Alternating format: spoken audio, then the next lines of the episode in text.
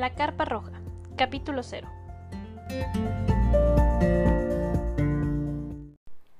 Hola, en este capítulo les quiero platicar un poco de quién soy, de dónde vengo y sobre todo de dónde sale la idea de este proyecto. Empecemos con el nombre del podcast, La Carpa Roja. Esta es una tradición ancestral de los antiguos hebreos, aunque el concepto que les voy a contar se repite bastante en muchas culturas antiguas, en la China antigua, los indios americanos, inclusive los mayas tienen una concepción parecida. ¿Qué es esta concepción o esta idea? Bueno, literalmente la carpa roja era una tienda o carpa de color rojo en donde las mujeres hebreas iban a tener un, momento y un espacio de unidad entre mujeres. Era roja porque simbolizaba el, el interior del útero. Ajá, entonces desde ahí estamos hablando como de mucho simbolismo, era una cuestión totalmente privada entre mujeres.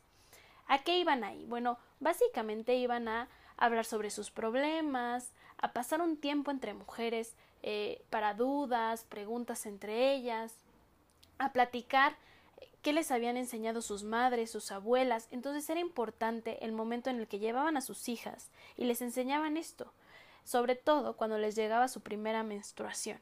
Era toda una ceremonia, era un ritual en el cual les enseñaban qué iba a pasar, qué iban a sentir, qué significaba ser mujer a partir de ese momento.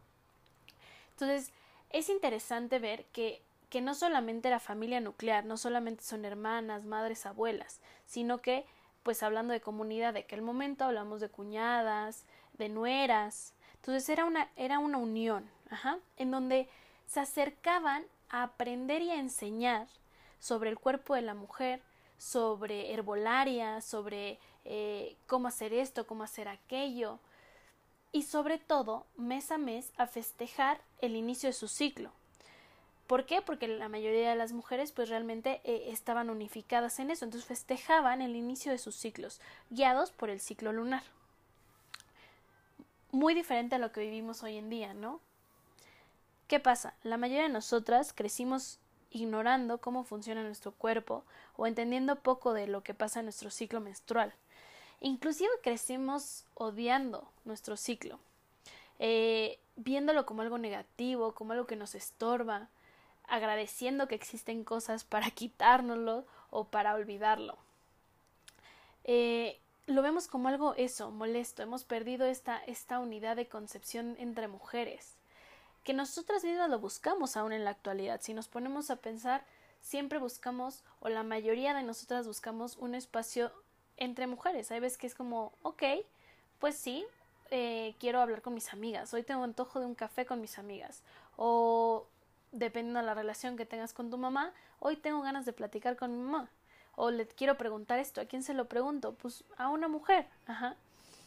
Entonces, eh, en esta concepción de de qué pasa con mi cuerpo, de no entiendo qué está pasando, me duele, pero yo creo que es normal, ¿no? Muchísimas mujeres me han llegado a decir, es que yo siempre creí que esto era normal. ¿Y a quién le preguntaba? ¿No? Entonces, bueno, no, no quiero adelantarme un poco sobre, sobre estas preguntas que me surgieron y cómo salió, pero esta es la concepción de la carpa roja, un, un espacio físico y simbólico de unidad para hablar de todo aquello que hablamos entre amigas pero que no sabemos muy bien qué pasa después, que se queda al aire y a lo mejor nos falta ese toque de guía de decir, ok, ya entendí, ¿no? No solamente preguntas al aire. Entonces, bueno, esa es la concepción eh, de la carpa roja. Y les voy a platicar por qué en lo personal me gustó.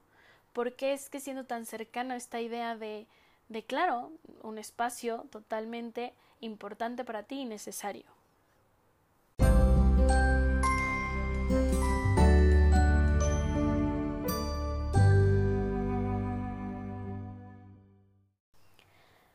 Para platicarles un poco más mi amor por esto, cómo salió la idea, tengo que darles un poco de contexto. Un poco de contexto personal, ¿ok? Espero que esto no las aburra, pero es importante para entender, siempre he creído, para entender qué hacemos y a dónde vamos, de dónde venimos. Entonces, básicamente les voy a platicar un poco de, de, de dónde vengo. Crecí rodeada de mujeres, ¿ok? Soy la menor de tres hermanas, la menor de cinco primas, y mi abuela eh, cuando vivía también era todo un personaje clave en mi familia. Entonces, básicamente, crecí y actualmente vivo rodeada de hormonas. Em, y de una concepción bastante curiosa, no solo eso, o sea, de un matriarcado muy común en México en el cual, pues vaya, sí somos totalmente hacia la parte servicial y hacia la parte de abrazar nuestra feminidad, pero una parte de, a ver, las nuevas generaciones, aquí mis chicharrones truenan. Perdonen mis frases de abuela, de repente saco frases curiosas y si ya le digo alguna que otra sandés, bueno, pues ya me podrán mandar mensaje diciendo que sandés dije. Básicamente, no solo es la concepción de cuántas mujeres han vivido en mi familia. En la parte nuclear, como tal, de, mi familia, de mi mamá y mis hermanas, eh, tenemos una comunicación que agradezco infinitamente. Siempre tuvimos una cuestión de pocos límites, correcto o no, entre nosotras. ¿Cómo este pocos límites entre nosotras? Básicamente mi mamá nos decía, ustedes son sus mejores amigas, convivan. Ajá. Cabe aclarar que soy la menor, llevándome 6 y casi 10 años. Entonces, vaya, crecí con mentoras. Dormíamos en el mismo cuarto y siempre teníamos rituales que, vaya, no lo veía así en ese momento, pero sí creo que eran rituales de momentos de solo mujeres. Ajá. Mi pobre padre, vaya, aprendió a vivir con ello. ¿Le hacíamos montón? Sí, es verdad, aún le hacemos, pobrecito. Pero bueno, básicamente vivimos eh, con rituales momentos en los cuales nos juntábamos y era lo que le llamábamos momento de chicas. Ajá. ¿Qué era momento de chicas? Bueno, estar una tarde o una noche o un día, dependiendo de qué, haciendo cosas que nos gustaban a todas. Como que desde eh, pintarnos las uñas, eh, que me peinaran, porque básicamente yo fui la poca hábil en esta familia sobre esos aspectos, eh, o simplemente ya de ahí evoluciona vaya, sí hacíamos alguna actividad dos minutos, pero de ahí íbamos a platicar. Y platicábamos de cualquier cosa. Yo admiro a mi mamá, no sé cómo lo logramos, pero platicábamos de cualquier cosa. Obviamente adaptándonos a la edad que tuvimos y que tenemos. Y fue cambiando la dinámica, obviamente. Pero ya cuando todas llegamos a cierta edad, que fue una conversación de adultos, era una dinámica padrísima. De verdad podríamos hablar de cualquier cosa. Contando que entre nosotros bueno, los chismes corren más rápido que FedEx. O sea, yo ya sabía que le había pasado a mi hermana antes de que ella llegara a contármelo. Pero esa es otra historia. El punto es que yo crecí y, viví rodeada de esta dinámica de puedo hablar de cualquier cosa y tengo mentoras. Ajá, completamente mentoras. Tengo duda de esto, esto es normal, esto no es normal. Tenía a quién acceder. Ajá, obviamente en la personalidad de cada una y sabía a quién preguntarle qué. Pero en esto, o sea, crecí con esta red de apoyo. Entonces, espero que entiendan así mi sorpresa, que cuando salgo de este círculo y ya empiezo a platicar un poco más eh, sobre de qué hablamos en mi círculo y en mi carpa roja, eh, y notar que aunque tenía amigas que tenían hermanas y ver que era una dinámica pues parecida, porque realmente si había mujeres en su casa o que así, no tenían esta red de apoyo por X, Y o Z, pero no la tenían, ¿no? Entonces, dije es que todas merecen tener lo que yo con lo que yo crecí o con lo que yo creo que crecí, ¿no? A lo mejor vivo ingenuamente esta fantasía, pero por lo menos lo que yo aspiro que todas deberíamos de tener. ¿Qué es esto? Una propia carpa roja. Ahora un poco como de la mano, de dónde vengo ya en lo personal y profesional, bueno, les platicaré. De profesión y vocación, soy enfermera. Estudié en la Universidad Panamericana, aquí en la Ciudad de México. Y amo mi carrera, amo y está en mi naturaleza cuidar. Ajá. Tengo el, yo lo que le llamo el síndrome del Teresa de Calcuta. O sea, quiero salvar al mundo. Aún estoy descifrando un cómo. Espero que este proyecto ayude. Eh, de closet siempre he sido pedagoga. Amo enseñar, es mi segundo amor. Eh, educar y enseñar y poder transmitir eh, lo poco o mucho que puedo saber es mi pasión también. Entonces, bueno, eh, durante la carrera de verdad nunca creí que me iba a dedicar a la ginecología. Eh, siempre me gustó y agradezco infinitamente a mi maestra. Tuve el honor de tener una partera mexicana como, como maestra, entonces aprendí a ver la concepción de ginecología como yo creo que debería de ser. que es integral, que es holística, eh, que la mujer compleja, sí, sí somos complejas. Yo, yo no creo que seamos fáciles, pero nada de este mundo es fácil y nada de lo bello o más bello de este mundo es fácil. Pero que no sea un, un insulto o algo negativo, sino que es una complejidad interesantísima y, y, eso, que es integral, que no podemos ver el solo me duele eh, un cólico terrible y no sé qué hacer, pero es normal, lo superaré y lloraré en silencio, sino, vaya, ¿qué está pasando? ¿Por qué me duele? No solamente vemos una mujer con dolor, vemos una mujer que tiene algún otro problema, que a lo mejor le duele más porque ese día, eh, no sé, sus hijos eh, no la saludaron en la mañana, entonces tiene un pesar emocional o esta concepción integral, vaya, ¿no? Entonces, a pesar de que amaba esta concepción de ginecología integral, pues nunca creí que me iba a dedicar a ella, la verdad, antes de tomar esta clase. Y ya tomándola tampoco lo creí. Y bueno, como todos los planes en la vida que surgen y van surgiendo conforme pasa y no como lo planeamos, bueno, pues terminé dedicándome a ella. Eh, ¿Por qué? Porque sí, sí me intrigó muchísimo la parte de embarazo y la parte de enseñanza en el embarazo. Creo que es un momento de los más impresionantes y, uff, o sea, de verdad, espero poder hacer un capítulo de embarazo y parto y todo esto de concepción perinatal, es decir, todo lo de alrededor del nacimiento, porque se me hace un tema fascinante que amo y adoro. Entonces, ya en la parte laboral, pues sí me dediqué a esta parte de embarazo, parto, lactancia, porque se me hacía increíble, se me hacía un momento que la mujer estaba abierta a escuchar todo. O sea, no hay nada más importante eh, o, más interesante de ver que una mujer totalmente receptiva para intentar hacer lo mejor posible y entre el miedo y la, y la esperanza y la ilusión de ser madre. De verdad, es impresionante. Ya les platicaré un poco más de esto y cómo ver un parto y wow. Entonces, bueno, pues eh, sí me dedico un poco a esto y, y que no sé por qué en todos los, eh, en todos mis trabajos, aunque no tuviera nada que ver, terminaba hablando de una plática de mujer.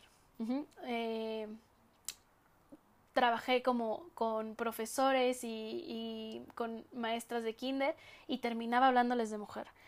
Y entonces era muy interesante ver todos los temas diversos que había. No era embarazo ni nada, pero ver menopausia, por ejemplo, y, y, ver en una audiencia mujeres así como muy jóvenes, recién egresadas de la universidad, a mujeres ya mayores, que tenían otras preguntas y tenían otras dudas y que a pesar de que tenían muchos años y ya tenían hijos y aún así tenían muchísimas dudas, ¿no?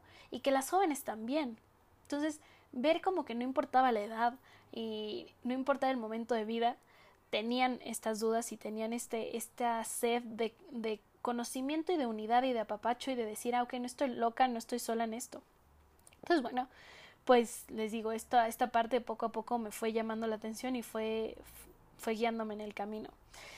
Eh, por azares de la vida, terminé estudiando una especialidad de apreciación natural de la fertilidad llamada el modelo Creighton y, y pues me encantó. O sea, me encantó la concepción de entender el ciclo menstrual y decir, ah, ok, o sea, soy, soy independiente en esto y puedo entenderlo sin necesidad de ayuda de nadie. Vaya, no es tan fácil si necesitas ayuda de alguien, por eso me dedico a enseñarlo, pero que una vez que entiendas eh, qué pasa o que entiendes qué pasa y que te ayudan en este proceso de aprendizaje, eres completamente independiente de entender qué pasa, cómo pasa, por qué pasa, cómo afecta mi vida, eh, el ciclo menstrual, o sea, qué pasa con mis hormonas. ¿Por qué me gusta esta parte de independiente? Porque, vaya, soy enfermera y entonces siempre luché un poco, que era un, es un poco mi coco, contra el sistema y un poco contra esta jerarquización y contra el sistema eh, no me encanta la palabra, pero patriarcal, eh, más bien yo le llamaría paternalista, un sistema eh, de salud paternalista de yo me duele, me quedaré aquí hasta que alguien me dé una pastilla y se me quite. Y, esta este paternalismo de decir, bueno, voy a ir con el médico que me enchoche y se me quite, ¿no? un poco como ya estilo como esperamos del dentista. O sea, yo entro alguna vez platicaba con un dentista y me decía es que somos el único eh, profesional de salud que me piden que salga de mi consultorio sin dolor y es verdad Pero vaya, ya pedimos eso de todos. O sea, yo voy al médico y quiero que me cure. No me importa yo qué hice o qué tengo que hacer. Básicamente es que él que tiene que ofrecerme, ¿no? Un poco como receptivo.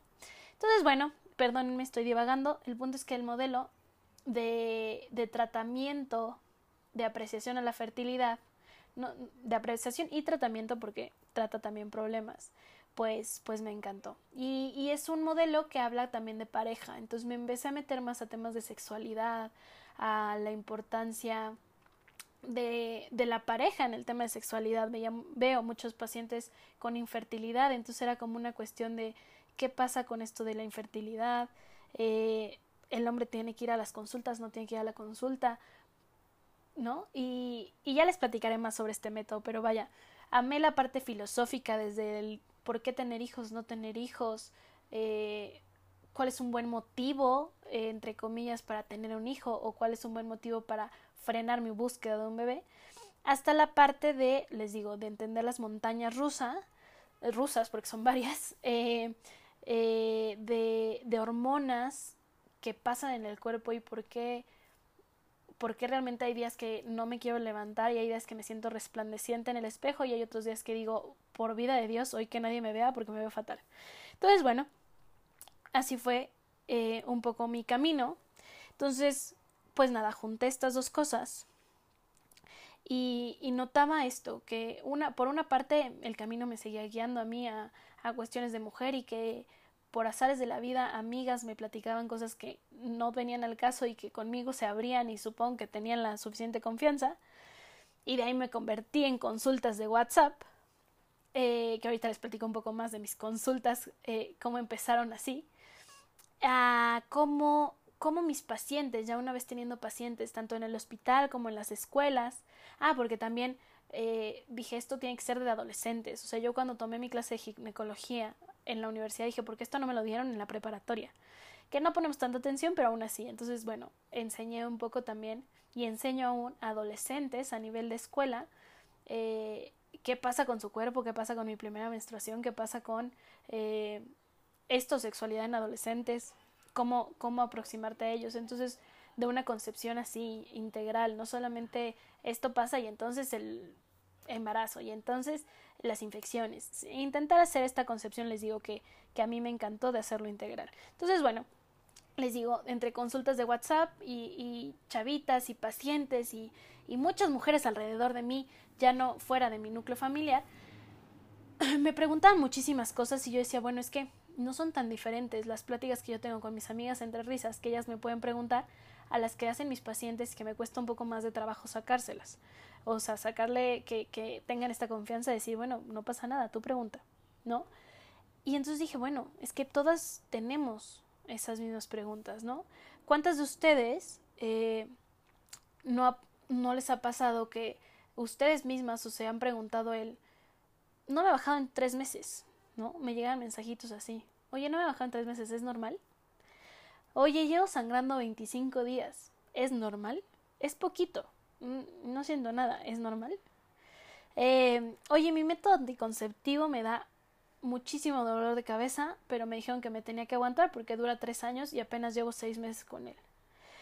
Mm, soy súper irregular y entonces no puedo entender mi ciclo porque soy súper irregular, porque duro 36 días y de repente 30 y de repente 38. Soy súper irregular. ¿Somos irregulares? Eh, no me puedo levantar porque vomito cada vez que me baja, porque tengo un dolor terrible, ¿no? Entonces, ¿cuántas de nosotros no hemos tenido estas preguntas? Desde estas hasta otras, hasta fui al ginecólogo y a mi mamá o a mí me detectaron, eh, no sé, eh, papiloma.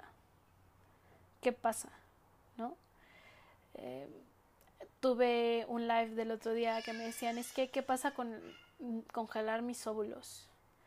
¿Qué pasa si me diagnostican eh, un tumor benigno en el seno? ¿Qué significa? ¿No? ¿Qué significa en esta, en esta concepción biológica? Porque sí, les seré honesta, tengo una concepción mucho más hacia la parte médica, pero ¿qué pasa también en la parte integral, en la parte emocional? ¿Puedo hacer algo? ¿No puedo hacer nada? ¿De verdad no, no puedo hacer nada hasta que me operen? Eh, no puedo hacer nada porque, bueno, ya no, no genero progesterona y entonces mi ciclo es un desastre y entonces tengo síndrome ovario poliquístico, no puedo hacer nada, solo puedo medicarme. ¿De verdad no podemos hacer nada?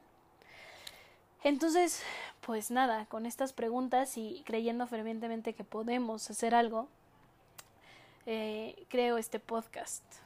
Y les quiero platicar un poco sobre qué pueden, ya con toda esta historia previa, qué pueden encontrar aquí.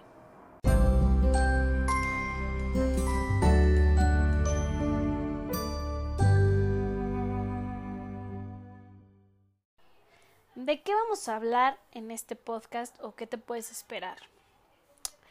Ya les conté un poco eh, basada en la experiencia personal y profesional que he vivido, pero bueno, ya más detalladamente, ¿qué va a haber? Es como qué, qué, qué funciones hay en tu cuerpo que no hemos terminado de comprender, eh, qué pasa con nuestras hormonas, estrógeno, progesterona, qué pasa con ellas, eh, ¿por qué tengo que saber de mi ciclo menstrual? ¿De qué me sirve? ¿Cuándo tomo una mejor decisión según mi ciclo menstrual? Por ejemplo, eh, no sé, ¿sabían que, por ejemplo, hay un momento de tu ciclo que te ayuda a tomar mejores decisiones? Hay momentos de tu ciclo que podrían ser buenos para tu creatividad, para pedir un aumento. Hay momentos del ciclo que hay que evitarlo, de preferencia.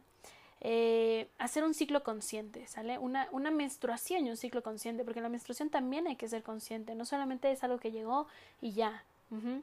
Eh, desajustes ya como tal, hormonales y, médicos, ¿no? Intentaremos hablar como de eh, síndrome ovario poliquístico, qué pasa con infertilidad, qué pasa con cáncer de mama, qué pasa con cáncer cervicouterino, eh, más hacia qué pasa con estos diagnósticos, ¿no? Cómo prevenirlos, qué son, cómo son de tratamiento, qué puedo hacer yo desde mi posición eh, como paciente o como mujer para hacer algo. Eh, cambios en la adolescencia, ¿no? O sea, según etapa de, de, vida y de edad, ¿no? ¿Qué pasa en la adolescencia?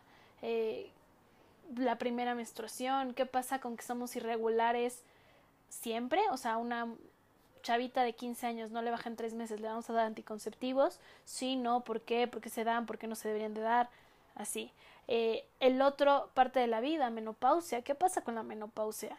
Eh, a todas nos va a llegar, deberíamos de saberlo desde antes. Y si ya la estás cursando, ¿qué pasa con la menopausia? ¿Puedo hacer algo al respecto o solamente igual me quedo en mis laureles hasta que llegue y me azote y veo cómo me cayó?